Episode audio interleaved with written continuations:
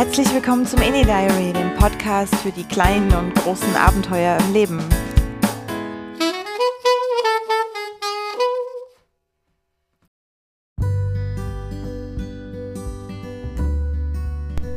Hallo und herzlich willkommen zu einer neuen Folge vom Any Diary. Die Sommerpause ist vorbei und es geht weiter mit einer neuen Staffel. Wir sind bei Folge 14 angekommen. Ich spreche heute mit Konstanze. Konstanze hat das Möbius-Syndrom. Eine Krankheit, die in der Gesellschaft kaum jemand kennt. Ich habe mich mit ihr darüber unterhalten, was eigentlich dahinter steckt und welche Herausforderungen es im Alltag damit gibt.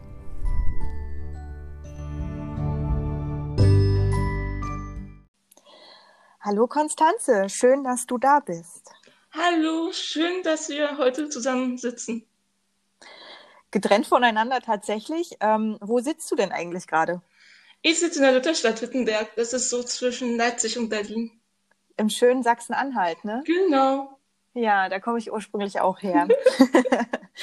ich sitze im schönen Leipzig. Es ist sonnig und laut. Ich habe mir heute tatsächlich hier ein paar Kissen drumherum gebaut, weil ich das Gefühl habe, meine Wohnung ist heute super schallig. Ähm, ich bin sehr gespannt, wie es am Ende sich anhört.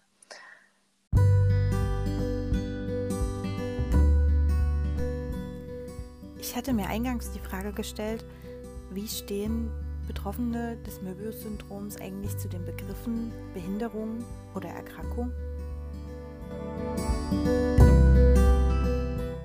Sprecht ihr Betroffenen beim Möbius-Syndrom eigentlich von einer Behinderung oder sprecht ihr grundlegend von einer Erkrankung? Also ich sage in Wortgebrauch schon Behinderung, aber eher selten. Erkrankung höre ich noch seltener. Okay. Aber das ist ja eigentlich auch so geprägt, es gibt ja den Behindertengrad, ne? Das ist ja, ist ja, also das ist ja, du fällst ja schon in die Richtung rein. Ja. Ja. Okay. Behindert ist auch wieder nicht behindert, aber es ist so. Deutsch ja, brauchen wir für alles Grenzen und es braucht eine Bezeichnung.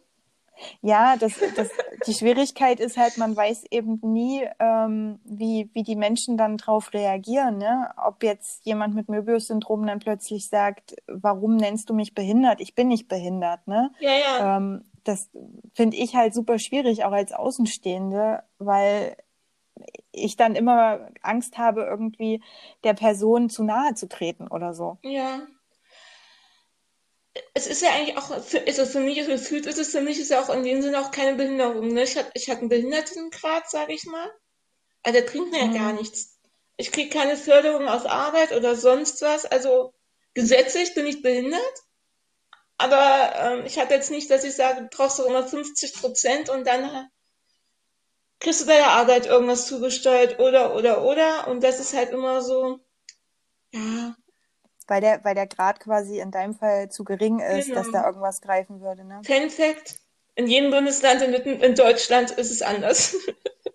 Ach krass. Du bist in jedem Bundesland in Deutschland hast einen anderen Behindertengrad. Das ist total dämlich und total, also ich kann nicht drüber lachen, ja, aber es ist so hirnverbrannt. Das heißt, du kennst, äh, du kennst ja auch andere Betroffene, ne? Ähm, und die haben dann, je nachdem, wo sie herkommen, auch einen anderen Behindertengrad jetzt als du zum Beispiel? Ja, also ich finde es halt echt krass, wenn du überlegst, bei mir ist es so, ich hatte das, die Gesichtslähmung und mir fehlt ein großer Teil vom Fuß. Und andere Betroffene haben nur eine Gesichtslähmung und haben schon 50 Prozent. Und ich hatte jetzt durch den Fuß nur 40. 30 bis 40, je nachdem. Das ist ja verrückt. Und ähm, diese 50 sind halt diese magischen 50, ab dann kriegst du halt auch andere Sachen noch, äh, ähm, irgendwie kannst du andere Förderungen beantragen, weißt du? Und das ist so, der eine hat viel weniger du, sage ich jetzt mal, und kriegt viel mehr Prozent in ein anderes Bundesland und du denkst nur so, also da wäre ich halt auch dafür, dass es so ein, ein, so ein gleiches System gibt, weißt du? Ist ja auch paradox.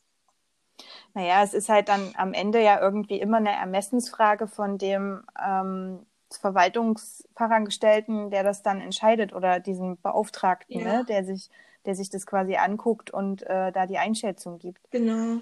Ich weiß halt auch nicht, nach welchen Sachen die das einschätzen oder wie die das eingliedern, dass sie sagen, okay, das ist das viel, so viel Prozent und das ist so viel Prozent. Hm. Aber das ist, glaube ich, eine Frage, die sich sehr viele Menschen äh, in Deutschland stellen, ähm, die in irgendeiner Form mit dem Thema Behindertengrad zu tun haben. Ja. Ähm, dass die das nie so genau wissen, ne? Genau. Du, ähm, das ist ja auch so, bei Kindern ge gehen ja auch generell immer erstmal von Schlechteren aus und geben dir eine höhere Prozentzahl, weil sie davon ausgehen, es könnte ja sein, dass es sich nicht gut entwickelt. Also als Kind kriegst du immer noch ein bisschen mehr, ich sag mal, eine höhere Prozentzahl oft. Ähm, okay. Ist aber kannst, höher eingestuft.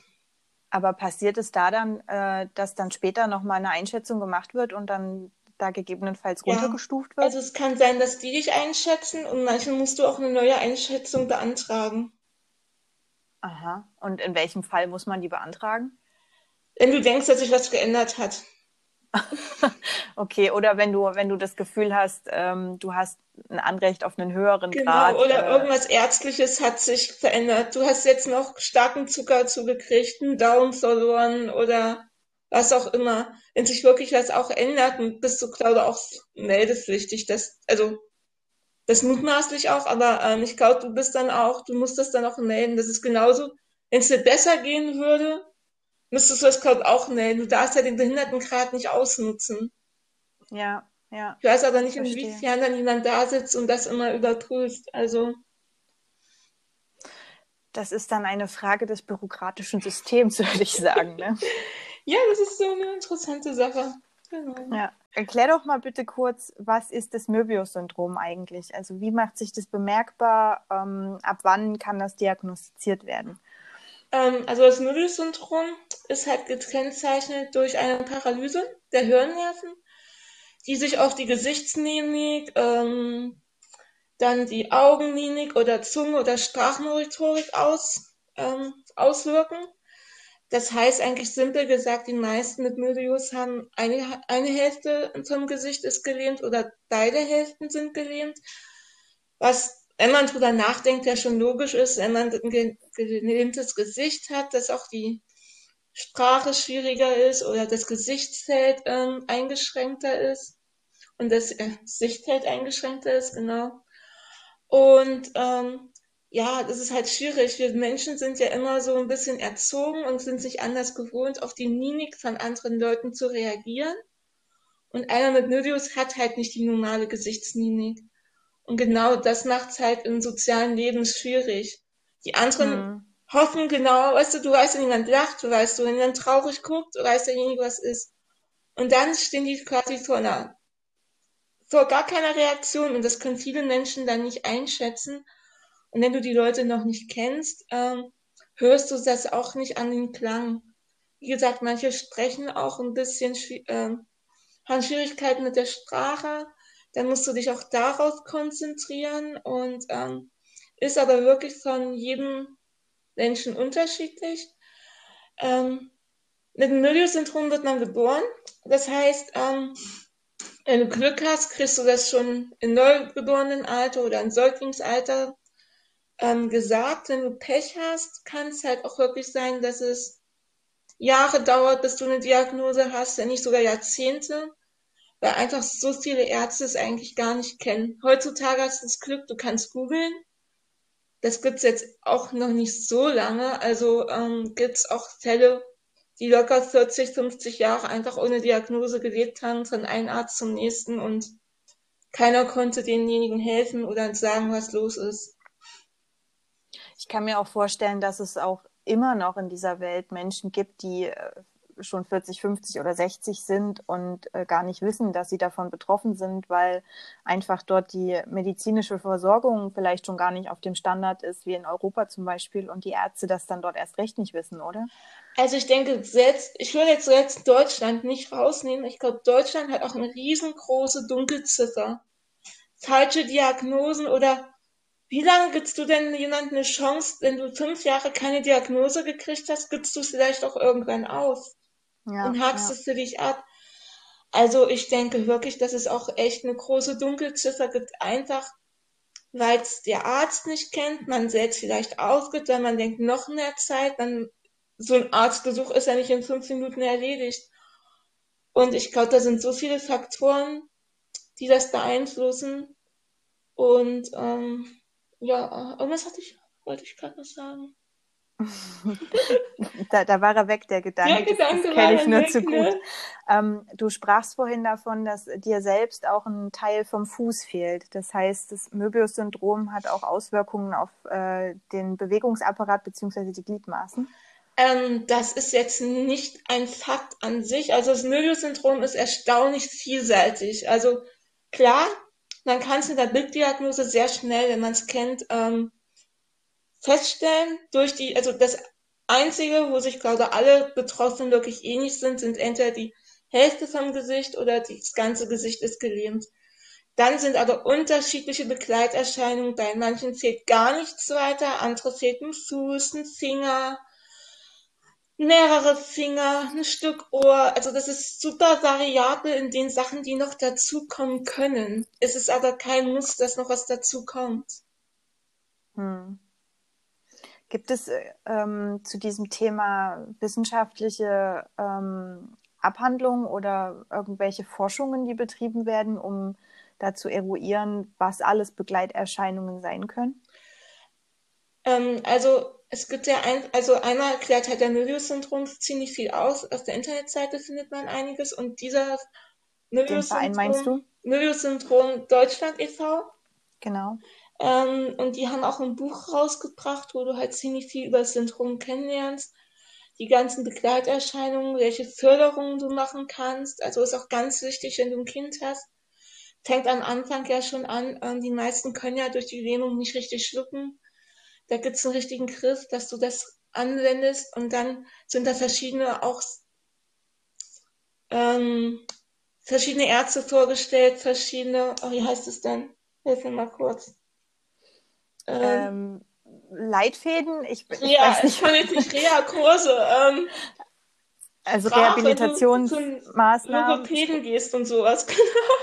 also, also quasi Reha-Maßnahmen genau. oder ähm, überhaupt therapeutische Maßnahmen. Genau. Man Fördermaßnahmen, alles sowas findest du auch in ja. dem Buch.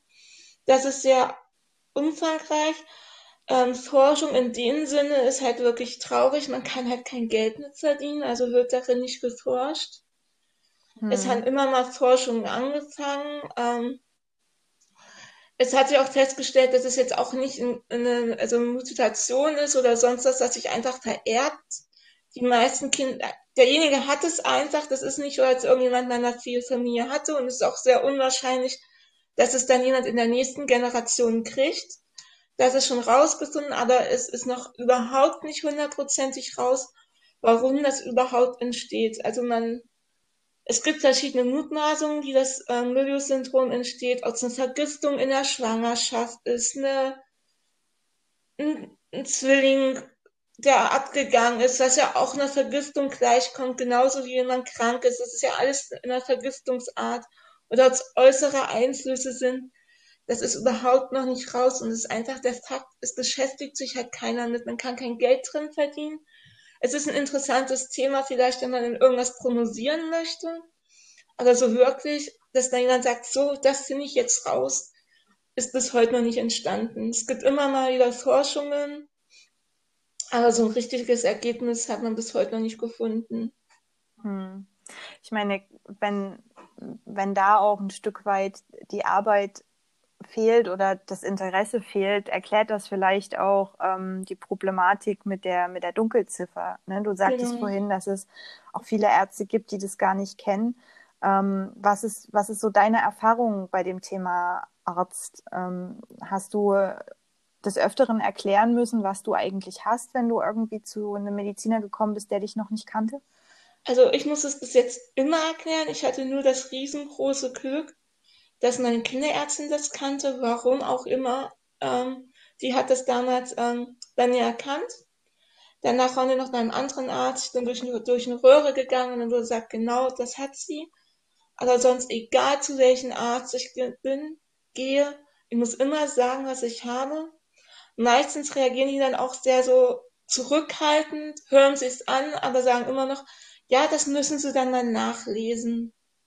Hm. Oder ich hatte auch mal, ich war ich hatte mal eine ganz starke Grippe vor ein paar Jahren und meine Hausärztin war nicht da und ich musste zur Vertretung und dann meinte die Vertretung, Oh, das ist jetzt aber schwierig. Ich weiß ja nicht, wie sie sonst aussehen. Ja, genau das möchte ich zum Arzt dann aber auch nicht hören. Oh, das ist sehr schwierig. Also das ist ja dann auch für dich als Betroffene sehr belastend, oder? Ich finde es sehr belastend.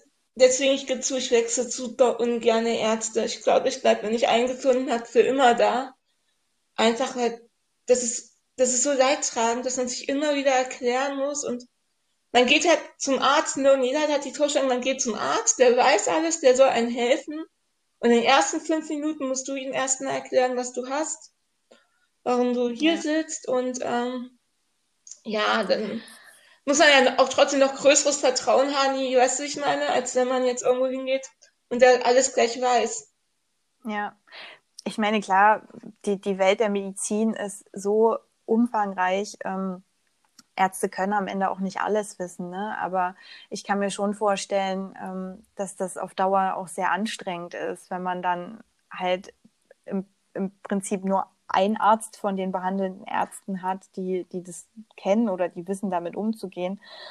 Und was ja dann sicherlich unangenehm ist, sind solche Erfahrungen, wie du, Erfahrungen, wie du eben schilderst, ähm, mit deinem mit deiner Grippe, dass die Ärztin dann meinte, sie weiß nicht, wie du sonst aussiehst. Das ist natürlich auch ein ziemlich fieser Fauxpas ihrerseits. Ne? Ja, auf jeden Fall. Ja. Wie, ähm, also du hast gesagt, in deinem Fall hat deine Kinderärztin damals schon erkannt, dass äh, genau. du das genau. Möbius-Syndrom hast. Wie, wie war es für dich, damit aufzuwachsen? Wann gab es so die ersten für dich herausfordernden Situationen? War das vor allen Dingen dann so im Teenageralter? Also ich muss sagen, ähm, für mich war, also wirklich, also so Kindergarten und so Grundschule hatte ich jetzt nicht das Problem in Erinnerung. Aber dann ähm, schon, also ich persönlich kann jetzt für mich sprechen. Ich fand schon ziemlich schwierig, ähm, ab der vierten Klasse an, wurde ich halt ziemlich stark auch in der Schule gemobbt. Muss aber auch dazu sagen, es war auch nicht immer nur so eine Kinderproblematik. Man sagt immer, Kinder sind so hart ja, die können hart und fies sein und es soll echt auch kein Zuckerlecken, aber ähm, ich hatte sogar eine Lehrerin, mit der ich Probleme hatte. Ich hatte im Studium hatte ich eine Dozentin, die dann wirklich der Meinung waren, ähm, was, die, was ich da überhaupt suche. Ich hätte jetzt keinen Anspruch, überhaupt diese Bildung zu genießen. Und du triffst immer wieder aus so eine Herausforderungen. Also klar, ich wurde in der Kindheit ziemlich viel und ziemlich stark gemobbt. Aber ich kann doch nicht mehr sagen, abhaken, das waren nur Kinder, sondern ich hatte halt dann auch später noch erfahren, dass auch Erwachsene genauso sein können. Hm.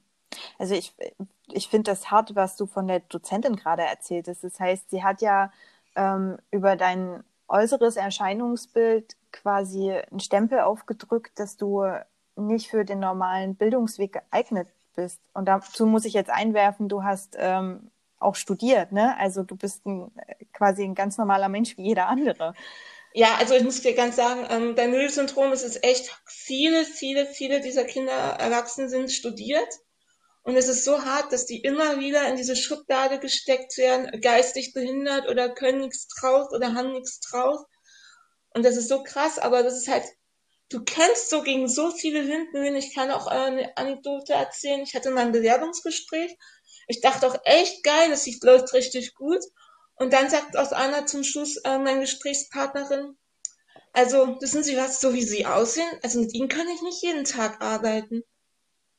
Wie willst du denn da reagieren? Also, wie, also ich hatte mich da sogar noch freundlich verabschiedet und sagte, hat schönes Wochenende.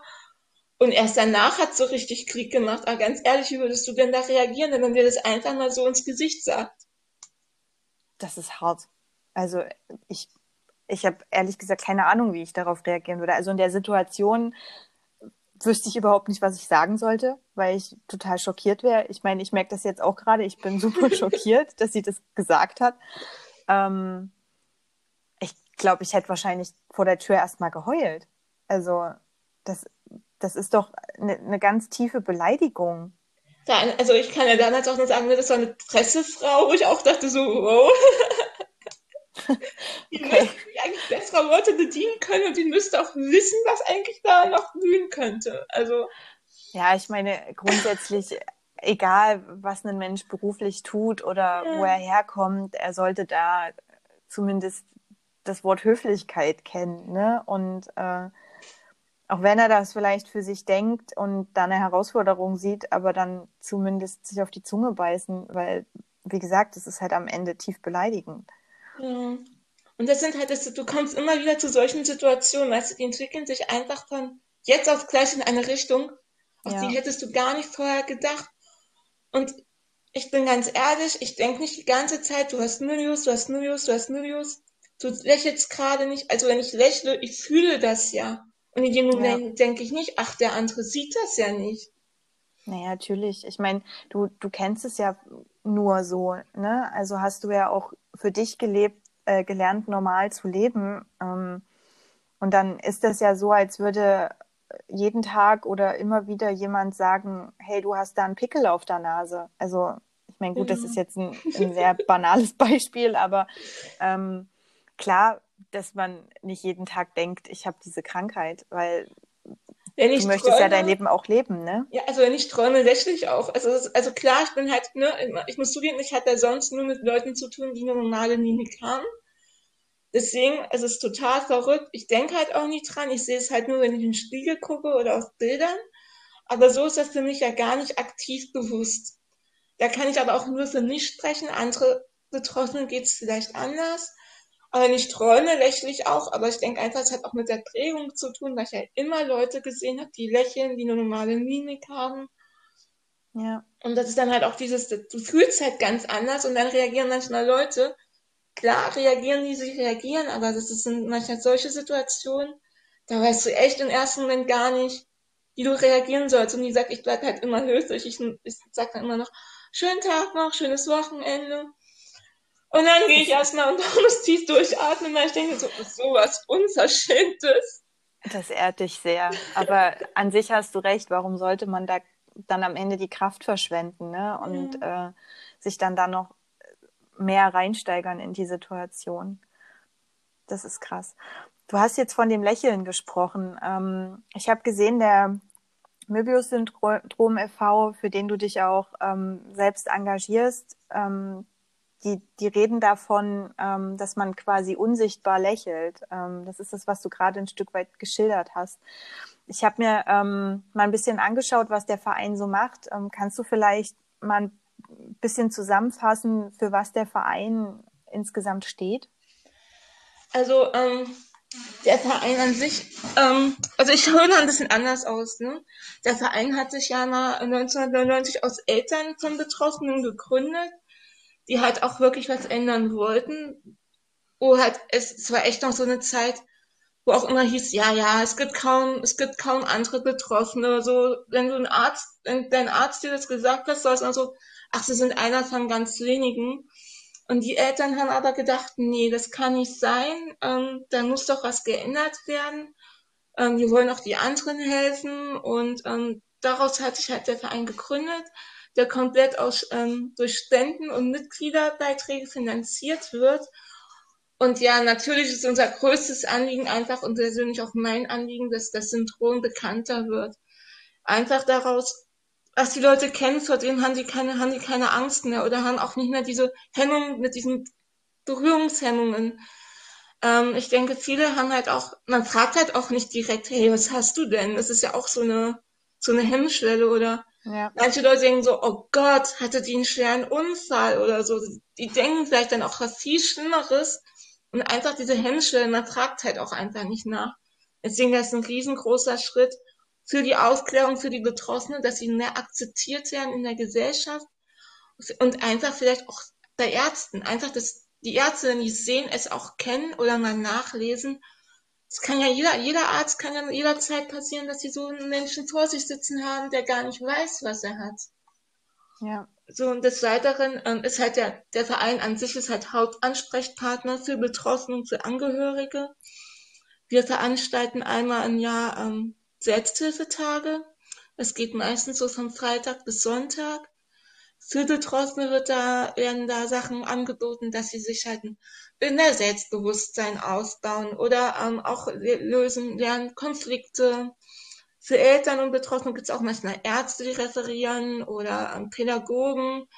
Je nachdem, dass man halt auch sieht, welche Fördermaßnahmen man machen kann. Und das, das kommt immer darauf an, dass sich die Leute dann auch wünschen, von was sie hören wollen, was sie gerade interessieren. Das ist halt auch immer, je nachdem, welche Leute kommen denn dieses Jahr. Ähm, manchen Jahren hast du vielleicht auch gerade mal eins, zwei Neugeborenen dabei. Na klar interessieren die sich dann hauptsächlich ähm, für die Neugeborenen-Phase und ähm, Säuglingsphase, was sie in der Zeit machen können. Hm. Der Verein vermittelt auch Kontakte ähm, zu Be Ärzten, zu Ämtern, Gesundheitseinrichtungen. Ist auch ein Riesen, also dadurch, dass die es jetzt schon so lange machen, haben die halt auch einen riesengroßen Erfahrungsschatz.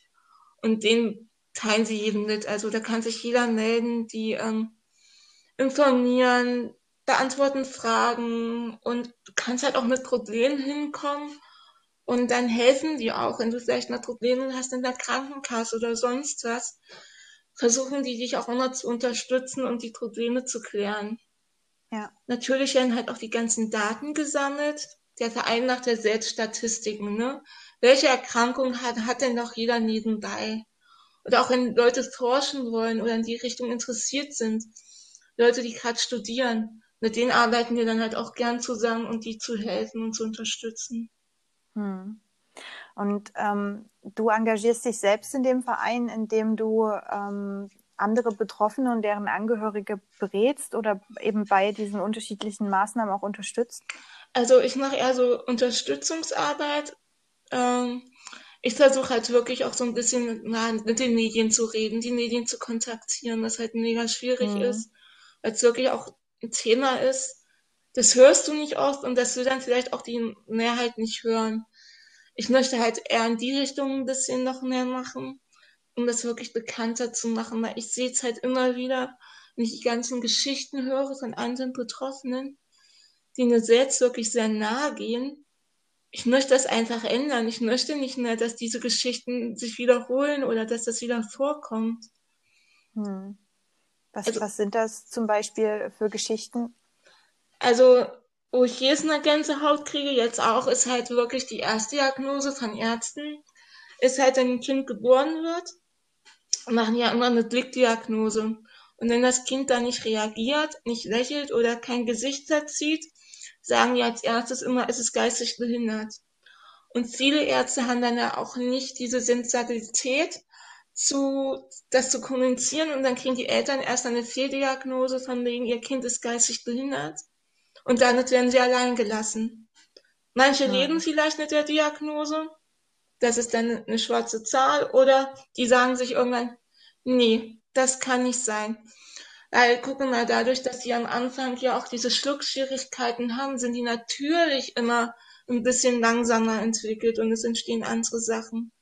Man ja. muss da wirklich als Eltern auch dahinter sein und zu sagen, nee, und deinen Mut musst du als Eltern ja auch erstmal haben, den Arzt anzuzweifeln.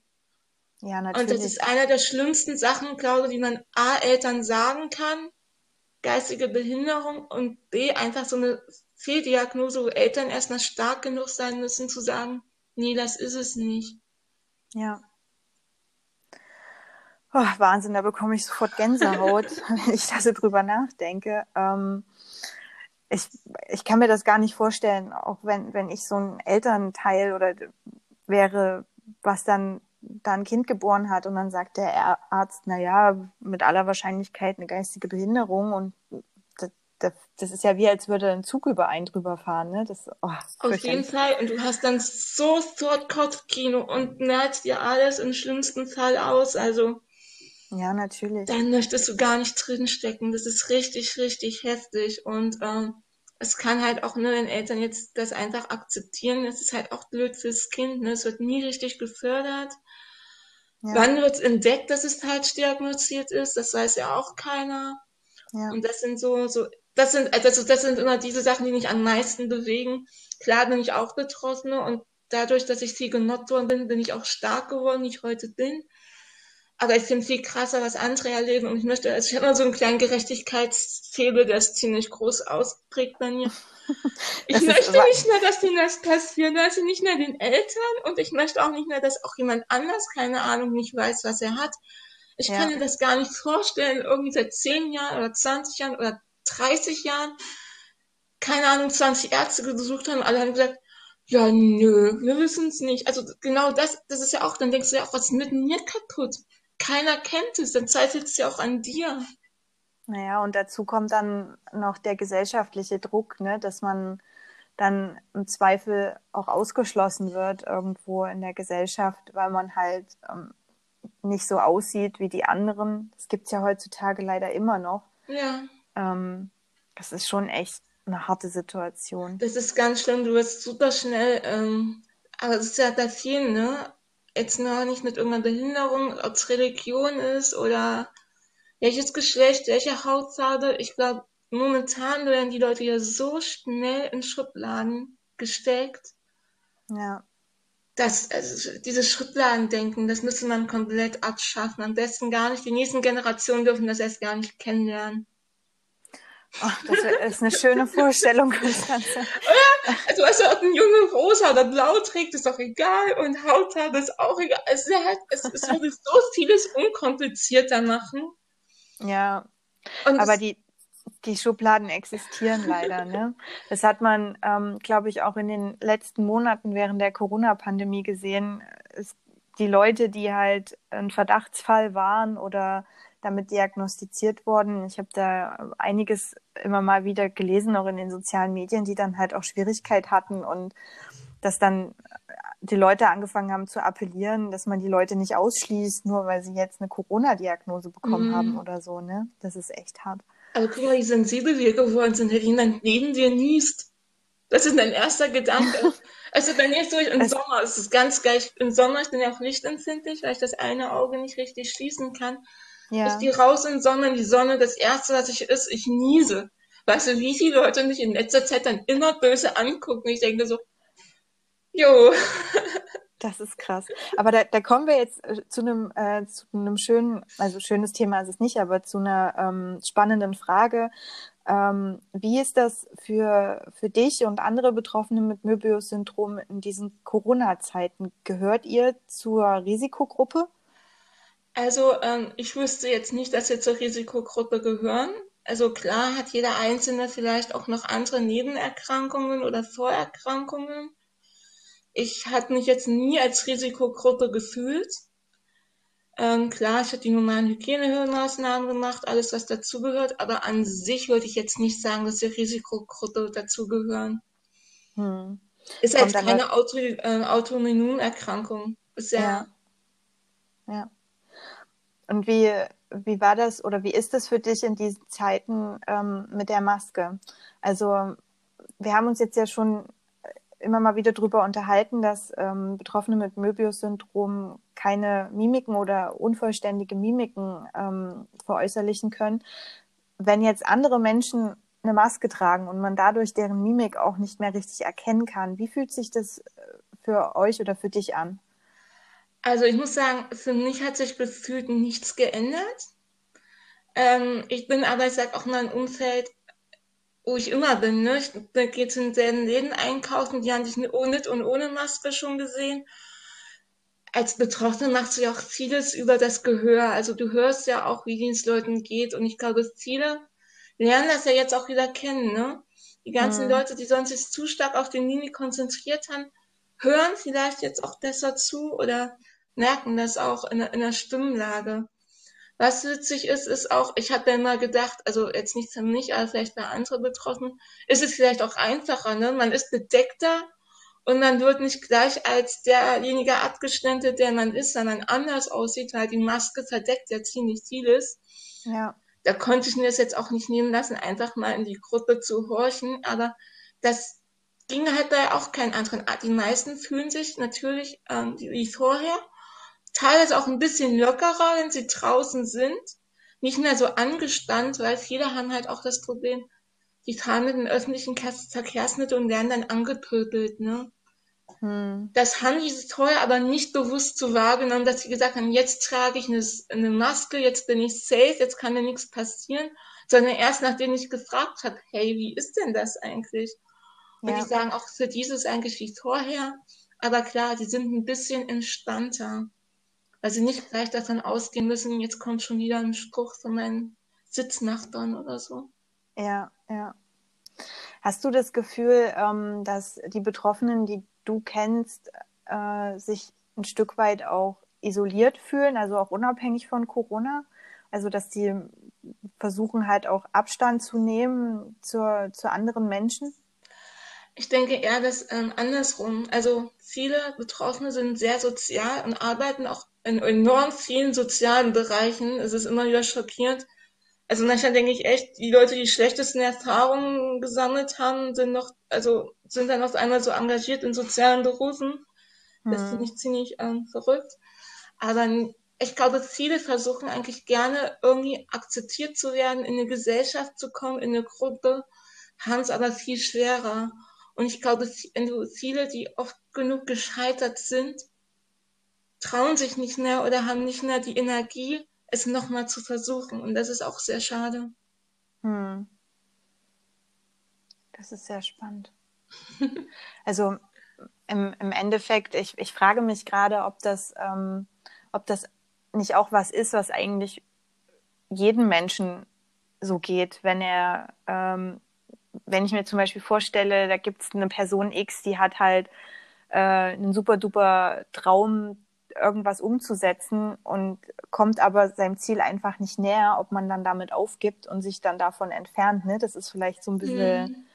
eine, ja, eine ähnliche Situation. Ja, das ist schon ziemlich ähnlich, aber das, ähm, ich sage mal, an den sozialen Sachen ist es ja eher ich sag jetzt mal, du willst in eine, eine Kunst AG rein oder einen Sportverein, weil du mit den Leuten agieren möchtest. Mhm. Da geht's ja um das Soziale, ne? Und wenn du jetzt von den Leuten ausgegrenzt und gemobbt wirst, schädigt dich das ja auch. Du traust dich nicht wieder in die nächste Gruppe zu gehen, weil du damit rechnest, dass genau dasselbe wieder passiert. Oder ja. ähm, schlechte Erfahrungen in der Schule. Und dann hast du auf einmal Probleme vor großen Klassen zu sprechen, wenn du erwachsen bist. Das sind ja Sachen, die sich einbrennen und die dann irgendwann wieder hochkommen. Ja. Wie, wie hast du für dich gelernt, ähm, mit sowas umzugehen? Also du hast vorhin gesagt, und ähm, kenne dich ja auch ein Stück weit und kann das äh, bestätigen, dass du für dich sagst, du bist eine sehr starke Persönlichkeit und stehst über viele solche Dinge drüber.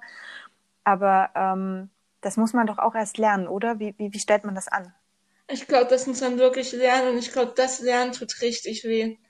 Also das lernst, das, ach, da gehört so vieles dazu. Ich glaube, das ist auch so eine Persönlichkeitssache.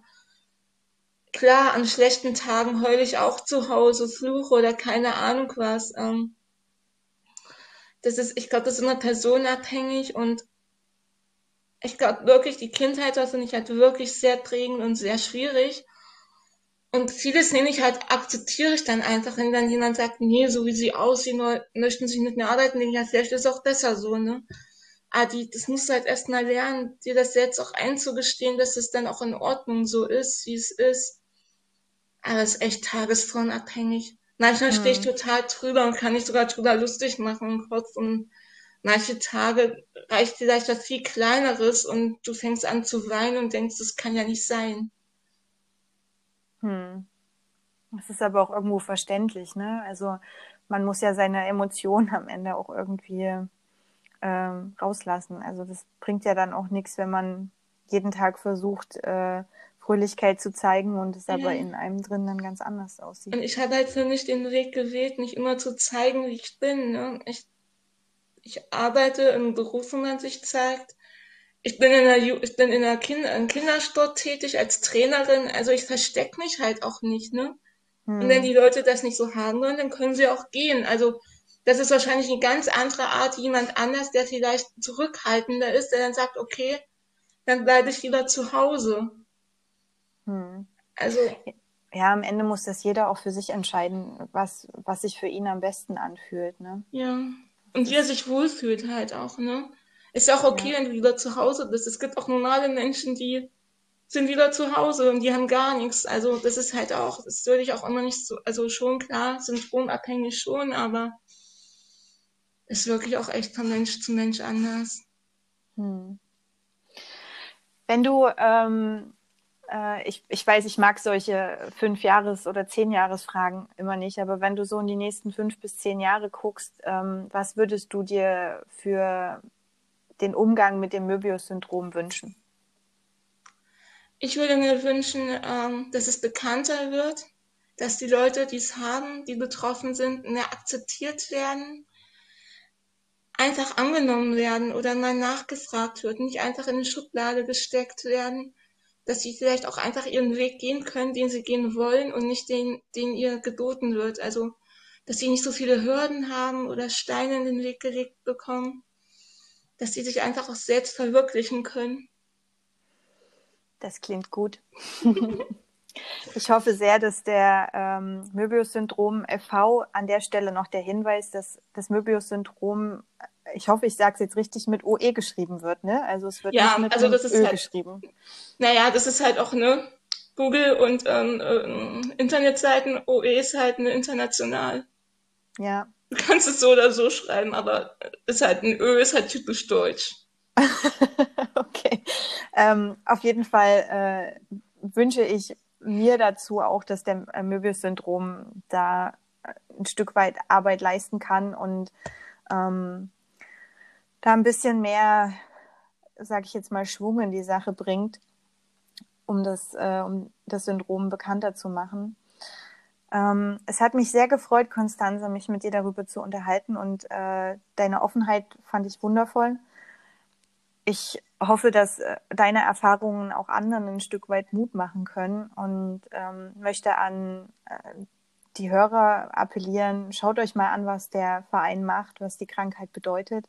Ähm, klar, es gibt mittlerweile einen Überfluss an Informationen, auch auf medizinischer Hinsicht in dieser Welt, aber ich denke, ähm, so ein paar Minuten hat man Zeit, um sich damit kurz mal zu beschäftigen und dann geht man vielleicht auch mit Menschen, äh, die einem mit Gesichtslähmung zum Beispiel begegnen, anders um. Vielen Dank, liebe Konstanze.